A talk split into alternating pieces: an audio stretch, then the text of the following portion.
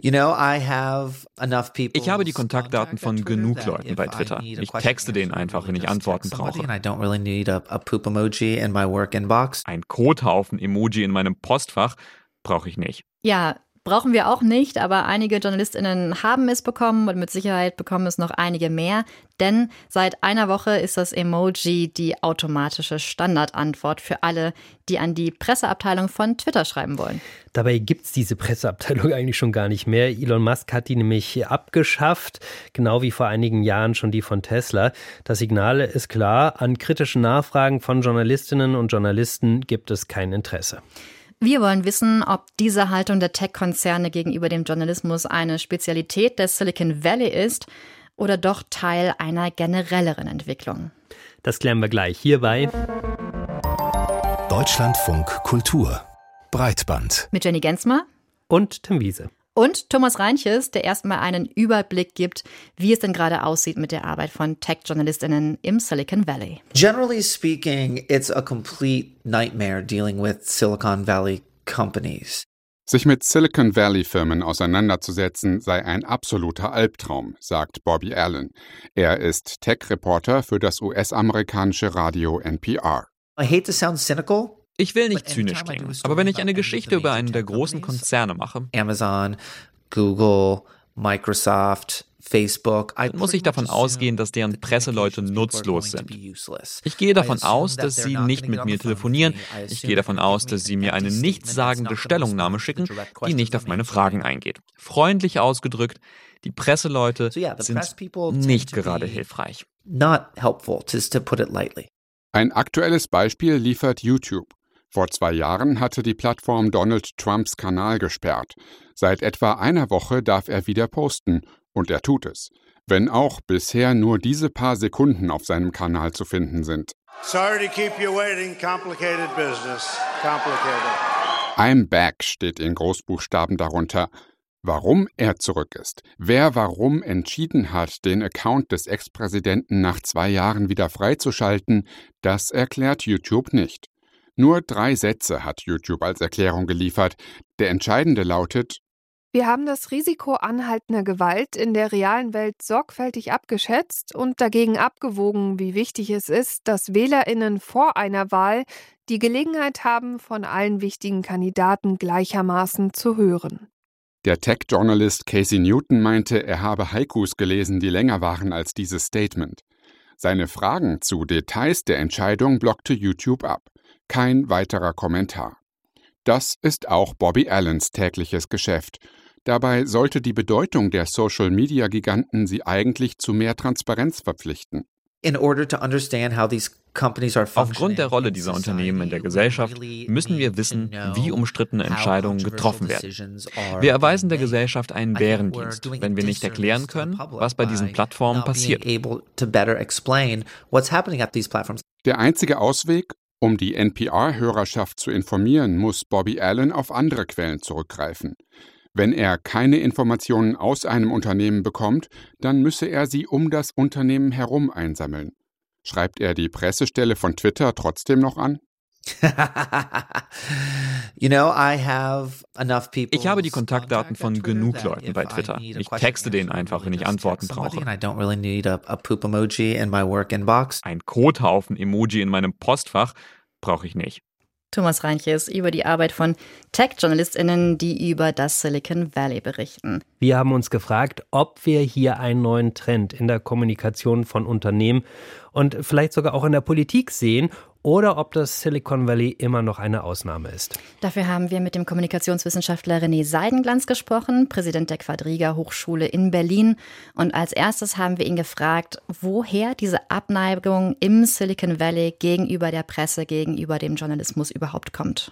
Also ich glaube, man muss ein bisschen das Mindset im Silicon Valley ein wenig sortieren und dann sind es vielleicht drei große Themen, die hier eine Rolle spielen. Zum einen ist ja das, das grundsätzliche Mindset, wo Silicon Valley mal gestartet ist, eines, das von einer Demokratisierung von Öffentlichkeit ausgeht. Das ist im positiven Sinne etwas, das vielen gesellschaftlichen Gruppen ermöglicht, sich zu artikulieren, wenn wir an den arabischen Frühling denken. Es führt im Negativen natürlich auch dazu, dass Fake News, Lügen, Hass und Hetze ein bisher nicht gekanntes Ausmaß angenommen haben. Es ist zum Zweiten ein extrem freiheitlicher bis libertärer Geist, der sich ja geradeaus auch in der Person von Elon Musk repräsentiert, wo man auch aus diesem Mindset heraus eine ordnende, eine bewertende oder eben auch kuratierende Instanz, wie es ja journalistische Medien auch sind, ablehnt. Was häufig dann auch zu diesem Missverständnis führt, dass sich dann irgendwie schon die beste Meinung, die wahreste Meinung dann schon durchsetzt. Tatsächlich ist es aber eigentlich die lauteste und nicht zuletzt ist es einfach auch das Geschäftsmodell im Silicon Valley. Möglichst viel Information, möglichst viel Kommunikation auf den eigenen Plattformen zu generieren, weil möglichst viel Information, Kommunikation führt zu möglichst vielen Nutzerdaten. Und das ist letzten Endes das Geschäftsmodell. Ja gut, aber man kann natürlich das eine machen und muss das andere nicht lassen. In der PR war es ja nun lange so, dass Transparenz und offener Umgang mit Fehlern dann so als der Goldstandard galt eigentlich oder sich dorthin entwickelt hat in der modernen PR. Ist das jetzt vorbei mit dieser Zeit oder ist das tatsächlich so ein Tech-Phänomen? Nein, es ist ein Tech-Phänomen, wenn Sie sich ein Unternehmen wie Tesla oder eine Person wie Elon Musk anschauen, die allein auf Twitter derzeit etwa 130 Millionen Follower hat. Ja, der aktivistische Follower hat, die auch noch freiwillig in seinem Geiste und in seinem Interesse kommunizieren, dann ist das ja etwas, was ein Phänomen ist, was aber natürlich nicht für das Gros von Unternehmen spricht, von Parteien, von Organisationen spricht. Also für 99 Prozent von Unternehmen, von Organisationen sind journalistische Massenmedien auch heute noch wichtig, um Öffentlichkeit herzustellen. Sie sind aber nicht mehr die wichtigste oder die alleinige Möglichkeit, Öffentlichkeiten zu erreichen, sondern wenn Sie ein Unternehmen sind, wenn Sie eine Organisation sind, müssen Sie heutzutage eben auch auf anderen Plattformen stattfinden, um Ihre Stakeholder-Zielgruppen auch zu erreichen. Gut, also einerseits ist es eine neue Form der Kommunikation und Sie haben aber eben auch gesagt, dass es sich um ein Phänomen in der Tech-Branche handelt und gleichzeitig haben Sie jetzt aber auch die Politik angesprochen. Und wir sehen das ja, oder wir haben das lange bei Donald Trump gesehen, der zunehmend an der Presse vorbei kommuniziert hat. Und dann haben wir auch in der deutschen Parteienlandschaft beobachten können, dass da zunehmend Kanäle, Podcasts bis hin zu Newsrooms eröffnet wurden von Parteien. Also könnte man sagen, hier gibt's doch eine ähnliche Entwicklung und nicht nur ein Phänomen in der Tech-Branche? Es ist auf jeden Fall so, dass Sie natürlich als Politiker, als Unternehmen zunehmend die Möglichkeit haben, einfach Ihre Stakeholder direkt, ungefiltert durch eine mediale, massenmediale Gatekeeper-Funktion zu erreichen. Und das wird natürlich genutzt. Das ist ja erstmal auch legitim. Aber wenn wir uns umgekehrt anschauen, welche Reichweite haben eben Unternehmen auf solchen Kanälen, dann ist es natürlich ein Unterschied zwischen Phänomenen wie Donald Trump und dem Gros der Organisationen, die natürlich immer noch Medien und journalistische Medien als ein sehr wichtiges Element ansehen. Und selbst wenn wir uns den Wahlkampf oder die, die, die Wahlkampagne 2016 von Donald Trump anschauen, ist es ja aus heutiger Sicht immer noch nicht entschieden, ob Facebook und andere soziale Medien das entscheidende Element waren oder nicht doch klassische Medien wie zum Beispiel Fernsehen oder Fox News das, das auslösende Moment gewesen sind. Ich meine, aus menschlicher Sicht ist ja vielleicht die Motivation, also wir haben über Elon Musk gesprochen, aber das gilt sicherlich auch für Politikerinnen und Politiker vielleicht nachvollziehbar. Wenn ich meinen eigenen Kanal habe, muss ich mir natürlich keine kritischen Fragen stellen lassen. Ne? Deshalb, ähm, Sie sagen gerade, es ist auch eine Frage der Reichweite, aber wenn ich nun so viel Reichweite wie Elon Musk habe, äh, wozu brauche ich dann die Presse? Warum sollte ich überhaupt noch die Fragen beantworten? Genau. Und Sie sagen es ja selber, das ist auch menschlich, das ist vielleicht auch pragmatisch, dass dann eben so ein Tech-Unternehmen die Entscheidung trifft, ich kann ja mit direkten Kanälen zum einen eine viel höhere Reichweite generieren und das, was ich aussage, wird eben nicht eingeordnet, es wird, es wird nicht kommentiert etc. Ob das jetzt gesamtgesellschaftlich positiv ist oder eben eher negativ, das ist eine andere Diskussion. Wenn wir rein aus der Perspektive der Organisation sprechen, oder eben von Elon Musk sprechen, ist es, wie Sie sagten, menschlich oder pragmatisch durchaus nachvollziehbar. Aber ähm, verstehe ich Sie jetzt richtig, dass Sie äh, keine gesamtgesellschaftliche Veränderung sehen oder keine Veränderung in der Bedeutung, in der Rolle des Journalismus sehen, sondern dass Sie eher sagen, es gibt hier einen Unterschied in der Unternehmenskultur, also zum Beispiel der US-amerikanischen Tech-Unternehmen oder von deutschen Mittelstandsunternehmen oder eben auch ähm, innerhalb von politischen Parteien? Es gibt natürlich massive gesellschaftliche Änderungen, wenn wir uns die Rolle von klassischen journalistischen Medien heute anschauen. Das Meinungsmonopol, das ist natürlich heute verloren gegangen, weil jeder und jede heutzutage die Möglichkeit hat, selbst Millionen von Empfängern in der Öffentlichkeit zu generieren. Aber, und das ist ja ein anderer ganz wichtiger Trend, diese journalistische Rolle ist immer noch da, sie ist immer noch wichtig. Ja? Weil wenn Sie danach schauen, ich sage mal, wenn ein Shitstorm unterwegs ist. Wann bekommen solche Themen eine gesellschaftliche Relevanz? Sie bekommen immer noch dann gesellschaftliche Relevanz, wenn sie von großen journalistischen Medien aufgegriffen werden. Und auf der anderen Seite gibt es natürlich die wichtige Funktion, eine gewisse Kontrolle auszuüben, dass man mhm. eben natürlich Wissenschaftlern auf der einen Seite, Wissenschaftlerinnen, dann Menschen aus der Wirtschaft oder auch natürlich Politikerinnen und Politikern dann Fragen oder kritische Fragen äh, stellt. Die, der Journalismus wird ja auch als vierte Gewalt gesehen. Nur dieser Funktion äh, kann der Journalismus ja dann nicht mehr gerecht werden, wenn eben Leute entscheiden, ich kommuniziere an den Medien vorbei. In der Tat. Aber ich glaube nicht, dass, dass sich jeder und jede erlauben kann, aus professioneller oder eben auch aus gesellschaftlicher Sicht an den Medien vorbei zu kommunizieren. Das ist natürlich noch nicht entschieden. Ja, wenn wir heute in die Zukunft schauen, ja, dann könnten wir sagen, in zehn Jahren ist das vielleicht ganz anders. Ich glaube aber nicht, dass journalistische Medien diese Funktion verlieren werden, vor allem die Qualitätsmedien nicht. Weil wir ja sehen, dass es in der Öffentlichkeit einen großen Vertrauensverlust gibt. Was ist überhaupt noch wahr? Ja, oder ist es vielleicht ein Deepfake? Ist es eine Fake News? Also ist es aus meiner Sicht überhaupt noch nicht entschieden, ob klassische journalistische Medien im Zeitverlauf immer unwichtiger werden oder ob sie nicht eher diese Rolle, Qualität zu bringen, Botschaften einzuordnen, zu bewerten, zu sortieren, zu kuratieren, ob diese Rolle nicht eher noch wichtiger wird. Aber es gibt natürlich auf der anderen Seite auch diese Entwicklung, dass Menschen einer Gruppe weniger mit Widerspruch klarkommen oder weniger Widerspruch hören möchten. Und dann ist es natürlich, Sie haben gerade die Followerschaft von Elon Musk angesprochen, ist es ja vielleicht ganz bequem, sich da irgendwie so einzurichten und ungefiltert und vor allen Dingen nicht kritisiert den Worten des äh, Gurus äh, zu lauschen. Ja, Sie haben was Richtiges gesagt. Das ist ganz tief in der Psychologie eines Menschen drin.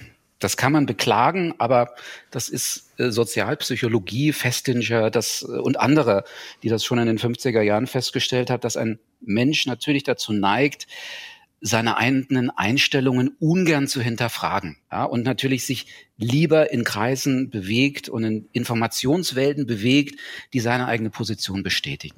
Das ist menschlich, das war immer so, das wird immer schon so sein. Aber umso wichtiger ist es doch, dass diese Welten von journalistischen Medien irritiert werden. Ja, dass es journalistische Qualitätsmedien gibt, die in solche Welten immer noch eindringen können, weil sie eine große Rolle, eine große gesellschaftliche Rolle spielen, weil ihnen hoffentlich auch weiterhin Vertrauen entgegengebracht wird. Und vielleicht auch auf, Sie, Sie sprechen ja dann auf Blasen an oder eben auch auf äh, rechtspopulistische Gruppierungen. Wenn man sich auch wenn man Diskussionen auch verfolgt, auch auf der Straße, wo dann über Lügenpresse etc. etc. fabuliert wird, daraus lässt sich ja im Umkehrschluss schließen, dass selbst solche Gruppen großen traditionellen journalistischen Medien nach wie vor eine hohe Bedeutung zuspielen, weil sie eben sagen, guckt mal, äh, da werden wir überhaupt nicht beachtet, da findet unsere Meinung nicht statt. Aber im Umkehrschluss ist es ja offensichtlich auch solchen Gruppen immer noch sehr wichtig, dass sie eben dort stattfinden oder nicht stattfinden. Und das zeigt doch, journalistische Medien haben immer noch eine hohe gesellschaftliche Relevanz, selbst von denen, die sich als ihre Gegner bezeichnen würden. Ein, wie ich finde, sehr optimistischer René Seidenglanz, der Kommunikationswissenschaftler, sieht erstmal keinen Bedeutungsverlust des Qualitätsjournalismus, auch nicht in Zeiten von Social Media. Jetzt kommen wir zu einer Meldung, die wirkt beim ersten Hören erstmal kurios. Zugespitzt könnte man nämlich sagen, die Bundesregierung klagt gegen ihren eigenen Datenschutzbeauftragten. Wir versuchen das jetzt gerade mal so ein bisschen zu ordnen. Also Ulrich Kelber von der SPD ist Bundesbeauftragter für den Datenschutz und in seiner Funktion kehrt er auch vor der eigenen Tür. Er will nämlich der Bundesregierung ihre Facebook-Seite verbieten. Begründung, Facebook würde gegen die Grundlagen des europäischen Datenschutzrechts verstoßen. Solange die Bundesregierung eine Seite bei Facebook betreibt, sei sie mitverantwortlich dafür, dass Facebook die Daten, die auf dieser Seite anfallen, weitergibt. Und zuständig für diese Seite ist das Bundespresseamt und die, dieses Presseamt hat nun Klage gegen die Anordnung ihres eigenen Datenschutzbeauftragten eingelegt. Tobi Müller mit einem Kommentar zu diesem Showdown der besonderen Art. Als Jugendliche noch auf Facebook waren, hatten Social-Media-Verbote disziplinarische Wirkung. So, so, Lena, schon wieder die Hausaufgaben nicht erledigt. Kein Facebook bis zum Wochenende. Heute meidet die Jugend das Blaue Haus, da sind nur noch Eltern, Großeltern oder Regierungen. Leute, die was von einem wollen halt. Was gestern die Jugend war, ist heute die Regierung. Allerdings wird nicht beklagt, dass sie im Netzwerk ihre Zeit verplempert, wie die jungen Menschen damals, sondern dass sie überhaupt dort ist. Die Mittel, mit denen gemaßregelt wird, sind aber noch immer ähnlich. Der Datenschutzbeauftragte hat nämlich das Bundespresseamt darüber informiert, dass die Facebook-Fanpage der Bundesregierung abgeschaltet werden müsse. Olaf, fertig Facebook jetzt. Es fliegen die Fetzen, Türen knallen, man spricht sinngemäß per Anwalt miteinander oder, wir sind in Deutschland, vermutlich über Rohrpost. Für Freundinnen der These des angeblich verengten Meinungskorridors ist das eine schlechte Nachricht. Denn die gegenseitige Regulierung spricht für unabhängige Behörden, gleiches Recht für alle, für eine funktionierende Demokratie. Und auch die Gerichte wird es freuen, wenn sie einzuschätzen haben, wie nun das Verwaltungsgericht in Köln, ob das Bundespresseamt tatsächlich in der Mitverantwortung steht, wenn kalifornische Konzerne nicht für Transparenz sorgen, um etwa für Cookies und Tracker um Erlaubnis zu fragen oder ob der Datenschutzbeauftragte zu weit gegangen ist im Eifer des demokratischen Beamtengefechts.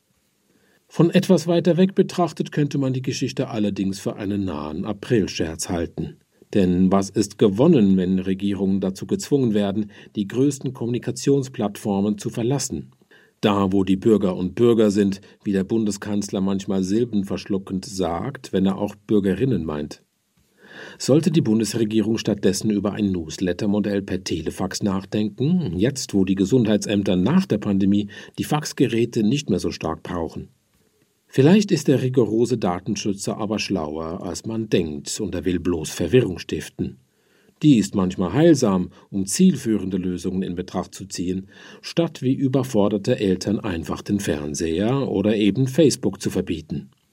Erstens, Facebook und Co. endlich richtig zu regulieren. Die Verantwortung darf nicht bei den KonsumentInnen liegen, bei den Creators, die wir alle sind. Zweitens, Plattformen zu fördern oder ins Leben zu rufen, deren Geschäftsmodellen nicht auf Wachstum und Datenverkauf beruhen und deren Algorithmen nicht polarisierenden Meinungen den Vorzug geben. Wenn Deutschland und die EU nicht selbst aktiver gestalten, wird man dereinst nur die Verbote in Erinnerung behalten. Und das hat schon in den Familien nie so richtig funktioniert. Meint Tobi Müller, das war sein Kommentar zur Klage des Bundespresseamts gegen das Verbot des Bundesdatenschutzbeauftragten, eine Facebook-Seite für die Bundesregierung zu betreiben. Mitte letzten Jahres hat in den USA der Supreme Court das sogenannte Roe v. Wade-Urteil gekippt und damit das bundesweite Recht auf Abtreibung. Mittlerweile wird in vielen Bundesstaaten in den USA vor Gericht über die Zukunft von Gesetzen von Schwangerschaftsabbrüchen gekämpft. In 13 Staaten sind Schwangerschaftsabbrüche bereits so gut wie komplett verboten. Ja, Personen, die verdächtigt werden, an Abtreibungen in irgendeiner Form beteiligt zu sein, müssen in manchen Staaten nur mit drastischen Strafen Kosten rechnen. Das kann die behandelnde Ärztin sein oder der Taxifahrer, der eine Frau in die Klinik fährt. Eine wichtige Rolle spielen dabei digitale Spuren, die Menschen im Internet, in Apps oder in Chats hinterlassen. Sinje Stattlich mit Einzelheiten aus den USA. Now to what may be an unprecedented abortion lawsuit in the state of Texas. First of its kind abortion lawsuit. A man in Galveston is suing friends of his ex-wife. An effort to punish people who allegedly helped a woman obtain an abortion. Dieser Fall hat Anfang März USA-weit Schlagzeilen gemacht. Ein Mann in Texas hat drei Freundinnen seiner Ex-Frau angezeigt, weil sie ihr bei einer Abtreibung geholfen haben sollen. Seine Anklage stützt sich auf Screenshots von Textnachrichten, die die Frauen ausgetauscht haben. Es ist der erste Fall dieser Art, seit der oberste Gerichtshof im Juni vergangenen Jahres das Grundsatzurteil zur Abtreibung gekippt hat. That case in particular dieser Fall zeigt deutlich, wie wichtig Datenschutz ist. Denn es war ja nicht die Polizei, die diese Textnachrichten zuerst gefunden und benutzt hat, sondern ein Bürger.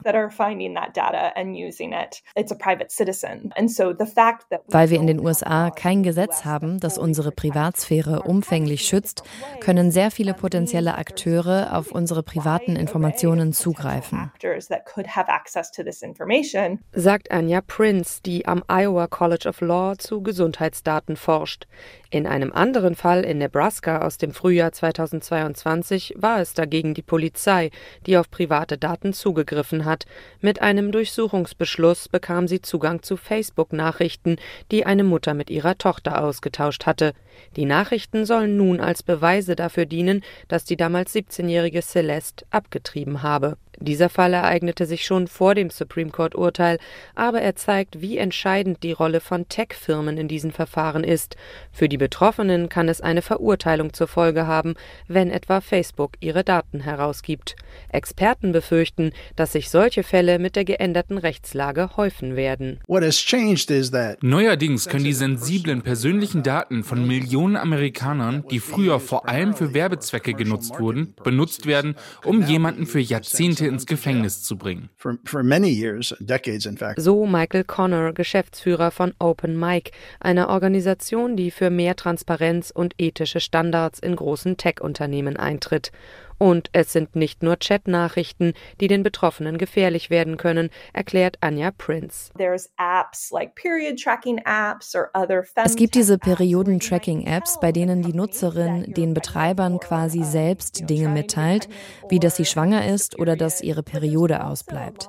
Es gibt außerdem Wege, wie sich Firmen Informationen ableiten. Wenn Sie etwa sehen, dass jemand nach Begriffen wie Medikamente für Abtreibung sucht oder online ein Hotel in der Nähe einer Abtreibungsklinik bucht, kann das bedeuten, dass diese Person sich für eine Abtreibung interessiert. Die großen Tech-Firmen wie Google oder Facebook sagen, sie würden sensible Gesundheitsdaten schützen. So hatte etwa Google angekündigt, die Geodaten von Personen zu löschen, die sich in einer Abtreibungsklinik aufgehalten haben. Allerdings zeigen Recherchen, dass sie sich nicht daran halten. Facebook etwa hat Daten von Menschen gesammelt, die im Internet Informationen zu Schwangerschaftsabbrüchen gesucht haben und diese dann an Gruppen von Abtreibungsgegnern weitergegeben. Michael Connor Viele der großen Tech-Firmen wollen uns glauben machen, dass gezielte Werbung, die die Privatsphäre der Kunden verletzt, ihr einzig mögliches Geschäftsmodell ist. Wahrscheinlich ist es nicht realistisch, dass diese Firmen gar keine persönlichen Informationen sammeln. Aber sie sollten diese Daten, die sie im Ernstfall der Polizei übergeben müssen, auf ein Minimum beschränken. Auch weil die Firmen sich nicht gern selbst beschränken, fordern viele Experten in den USA ein bundesweites Datenschutzgesetz. Die letzten Versuche, ein solches einzuführen, sind allerdings politisch gescheitert. Damit liegt der Schutz von Gesundheitsdaten allein bei den Bundesstaaten. Während Kalifornien und Maine hier Vorreiter sind, gibt es in vielen anderen Staaten praktisch gar keinen Datenschutz. E die EU hat das Gesetz über digitale Dienste eingeführt. Ein guter erster Schritt. Eine ähnliche Gesetzgebung könnte auch in den USA sinnvoll sein. Die Nutzer selbst sollten allerdings trotzdem alles tun, was sie können, um ihre privaten Daten zu schützen, vor allem wenn sie darüber nachdenken, etwas zu tun, was als illegal angesehen werden könnte. So sollten Betroffene etwa die Ortung des Handys ausschalten, für die Online-Suche anonyme Browser verwenden, verschlüsselte Chatdienste wie Signal benutzen und Abtreibungsmedikamente, wenn möglich, mit Bargeld bezahlen. Eigentlich sei es aber nicht richtig, all diese Arbeit den NutzerInnen aufzubürden, findet Anja Prince. Zumal bestimmte Bevölkerungsgruppen unter den neuen Regeln mehr leiden würden als andere. Egal wie stark die Strafverfolgungsbehörden ihren neuen Spielraum am Ende nutzen werden. Es ist klar, dass diese Probleme vor allem weniger privilegierte Menschen treffen werden. Nicht zuletzt, weil echte Privatsphäre Geld kostet kostet. VPN-Dienste oder Geräte mit etwas besserem Datenschutz kann sich einfach nicht jeder leisten. Sinje staatlich mit einem Blick in die USA. Dort könnten Gesundheits-Apps zum Beispiel Frauen gefährlich werden. Es ist nämlich nicht auszuschließen, dass Behörden die Daten nutzen, wenn sie Schwangerschaftsabbrüche juristisch verfolgen. Ich frage mich da allerdings, ist tatsächlich der Datenschutz das eigentliche Problem? Ich meine, Strafverfolgungsbehörden ermitteln ja auch in anderen Fällen, die gegen das Gesetz verstoßen, indem sie eben Daten auswerten. Das Problem sind doch eigentlich auch in dem Fall dann eher die Gesetze, die Schwangerschaftsabbrüche verbieten, oder? Ähm, stimme dir total zu, Tim. Also ich bin total für einen besseren Schutz von Persönlichkeitsrechten ähm, und für Datenschutz, aber der Datenschutz ist nicht das Instrument, was eine Person ähm, in einem ähm, Klima der Stigmatisierung schützt. Also mhm. ähm, wo Menschen fürchten müssen, dass sie kriminalisiert werden, weil sie eine Schwangerschaft äh, und Schwangerschaftsabbruch planen, darüber nachdenken, also sich darüber informieren ähm, oder ein Kind verlieren und ähm, durch diese Stigmatisierung ähm, zum Beispiel von jemandem verdächtigt werden. Also das ist wirklich so ein beängstigendes Klima. Da hilft dir am Ende nicht der Datenschutz, ähm, wenn ein Verdacht dazu führt, dass zum Beispiel die Polizei Zugriff auf dein Handy hat und äh, sich deine Daten anschauen kann. Klar, du kannst natürlich immer sagen, Apps haben deinen Standort nicht zu speichern und dann kann mhm. die Polizei die natürlich auch nicht abrufen.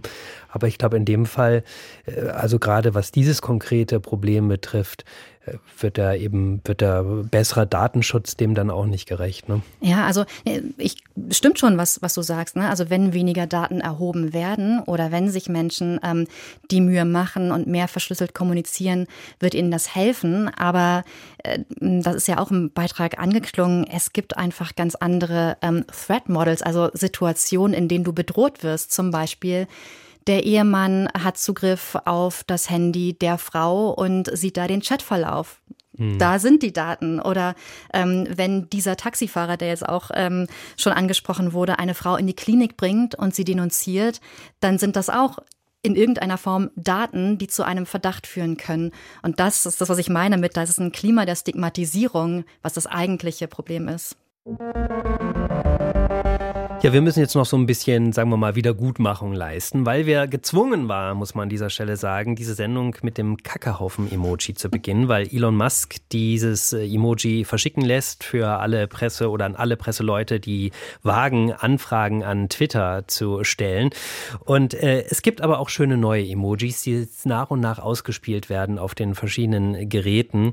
Und da ist, glaube ich, viel Schönes, Positives dabei. Ah ja, ich habe einmal ganz kurz drüber schauen können können. Ähm, gebe aber zu, dass ich jetzt keinen Überblick habe. Du hast aber, du hast, äh, bist da ein bisschen mehr eingetaucht. Ja, alle Gesundheitsfans werden sich freuen. Die Ingwerknolle ist jetzt in Zukunft dabei. Alle Botanikerinnen und Botaniker freuen sich vielleicht über die Hyazinthe. Was gibt es da noch? Ein Esel, äh, sehe ich, ist dabei. Dann Rasseln. Also wer irgendwie so ein bisschen musikalisch unterwegs ist, kann ah. das im Augenblick dann oder dann später auch mit Emojis. Zwei Instrumente, also Genau, zwei Instrumente, wie was? Ach ja, eine Blockflöte ist auch noch dabei. Genau, genau. von der hast du mich gerade schon ja, erzählt. Ja, ja, ja, Blockflöte ist auch dabei. Fehlt dir irgendwas? Noch ein Emoji? Das ist ja immer die Frage, was für ein Emoji braucht man noch? Ja, ähm, eins fehlt mir tatsächlich. Und zwar, ähm, kennst du dieses Emoji mit diesen zwei Augen? Du siehst nur zwei Augen, die gucken so auf eine Seite und starren quasi sowas an. So aufgerissen. Genau, ja. also so sieht es zumindest aus. Ja. Und äh, ich hätte gern eins, wo die Augen in die andere Richtung schauen. da kann man besser Sachen kommentieren. Die gucken immer in die falsche Richtung. Okay, es würde sich besser in dein Layout einfügen. Das teilen wir an dieser Stelle mal mit. Bitte nochmal die Augen zur anderen Seite ausrichten. Würde ich mich sehr drüber freuen. Von uns gibt es natürlich für Sie das Herzchen-Emoji. Das war's für heute hier von Breitband. Redaktion der Sendung hatte Vera Linz und Hagen Terschüren. Wir sind Jenny Gensmer und Tim Wiese. Bis zum nächsten Mal. Tschüss.